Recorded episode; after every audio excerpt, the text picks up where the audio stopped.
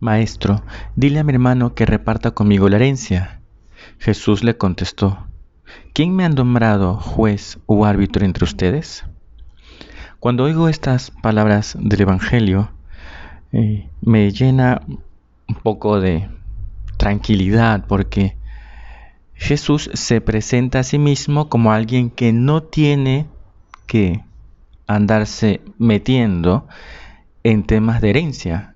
Y le digo que me da tranquilidad porque más de una vez, eh, precisamente por el ministerio pastoral, se me, han, se me, han, acercado muchas personas diciéndome, padre, es que ha muerto mi mamá, ha muerto mi papá y, y tenemos que repartir la herencia, entonces queremos que usted nos ayude, que haga de árbitro aquí porque los hermanos nos estamos peleando. Y yo respondo con la frase de Jesús, ¿quién me ha puesto a mí de árbitro? Y es que ciertamente, aunque esto no tiene mucho que ver con lo que voy a explicar luego del Evangelio, eh, si uno dice algo como sacerdote, la gente se lo puede tomar como muy a pecho y casi como si fuera palabra de Dios y por tanto la repartición de la herencia viene dicho por lo que dice el sacerdote y, eso no es conveniente porque más de un lío surgirá.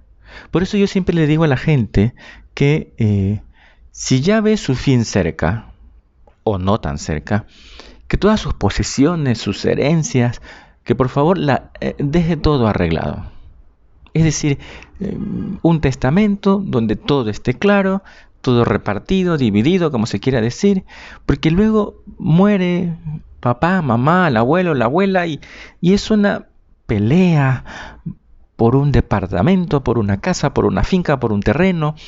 Es decir, eh, dejar todo en regla para que pues nos podamos evitar esos problemas en el futuro, que eso sí me ha tocado ver y es muy penoso ver cómo hermanos se pelean por unos bienes, cómo el amor de hermanos se puede corromper por los bienes. Y eso es lo que el Señor de alguna manera aprovecha esa situación, quiere explicarnos.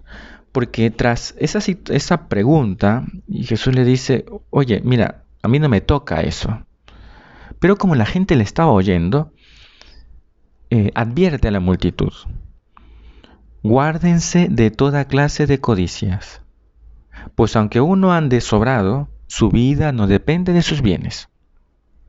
Es decir, el Señor insiste en que nuestra seguridad, nuestra confianza no está en los bienes que podamos ir acumulando. Y por eso la parábola de aquel hombre que tiene una gran cosecha, que empieza a echar cálculos, dice que tiene tanta cosecha que no sabe dónde guardar y que es suficiente como para ya dedicarse a la buena vida después de todo lo que ha acumulado. Y el Señor le dice, bueno, insensato, necio, y lo llama a su presencia. ¿Dónde van a quedar todos esos bienes que acumulaste? No te vas a llevar nada. El Señor con esta parábola y con esta mm, enseñanza lo que nos quiere decir, oye, cuidado con estar acumulando bienes. Y bueno, pues principalmente se dirige a los bienes materiales, porque una cierta tendencia a acumular bienes. Pero no solo podemos acumular o Mm, querer acaparar bienes materiales, a veces pueden ser intelectuales, es decir, a ver cuántos títulos consigo, a ver si consigo el título de más alto grado para que la gente pueda verme. A veces hay otros bienes como la fama, y, entonces a ver si consigo que la gente me dé los likes en mi publicación y estoy como pendiente de, de a ver si esa frase pseudofilosófica que publiqué en Twitter la gente le gusta y, la sigue y me siguen más y aprueban más. Ciertamente hay que tener un poquito de cuidado porque muchas veces eh, realmente no está allí nuestra felicidad. Es que no está allí. No, no, no pueden hacernos felices los bienes.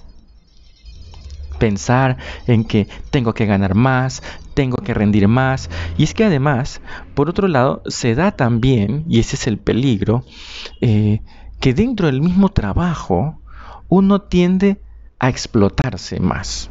Eh, un filósofo decía que antes te explotaba el jefe, ahora te explotas tú mismo. Porque, a ver, tengo que cumplir las horas de trabajo y voy a mm, trabajar más y, estar más pendiente de que ser más productivo para que el jefe pues esté contento y así. Entonces al final tu vida es el trabajo. Ah, pues entonces usted me está diciendo que hay que ser mediocre y responsable. No, hay que cumplir y, si se puede ganar un poquito más de dinero, pues por el bien de la familia, bienvenido sea. Y si pues se puede tener unos bienes que puedan ayudar a los míos, pues se tiene esos bienes, pero mi, mi felicidad no está allí, mi seguridad no está allí. Porque al final el dinero, la fama o el montón de conocimientos que podamos adquirir, ¿de qué sirve eso si al final perdemos el alma? Y además que pasadas tres generaciones, como decía un sacerdote amigo mío, nadie se va a acordar de ti. O sea, lo más importante no es acaparar bienes, fama, dinero, es ganarnos el cielo. Lo demás, bueno, pues está bien si se puede ganar algo más, si se puede cuidar las cosas, si pero al final no está allí mi felicidad. Y eso le podemos pedir al Señor, que a veces incluso no teniendo nada, viviendo pues en escasez, podemos ser codiciosos con nuestros pocos bienes que tenemos. Señor, ayúdanos a ser desprendidos, ayúdanos a no poner el corazón en las cosas que hacemos. Ayúdanos a ganar el cielo, que es al final lo que cuenta. Busquen primero el reino de Dios y su justicia, lo demás será da por añadidura. Que Santa María, que siempre tuvo su corazón puesto en el Señor, nos ayude también a nosotros a poner nuestros ojos en el cielo, nuestro corazón en el Señor y seguir fielmente el camino que nos ha dispuesto. Que así sea.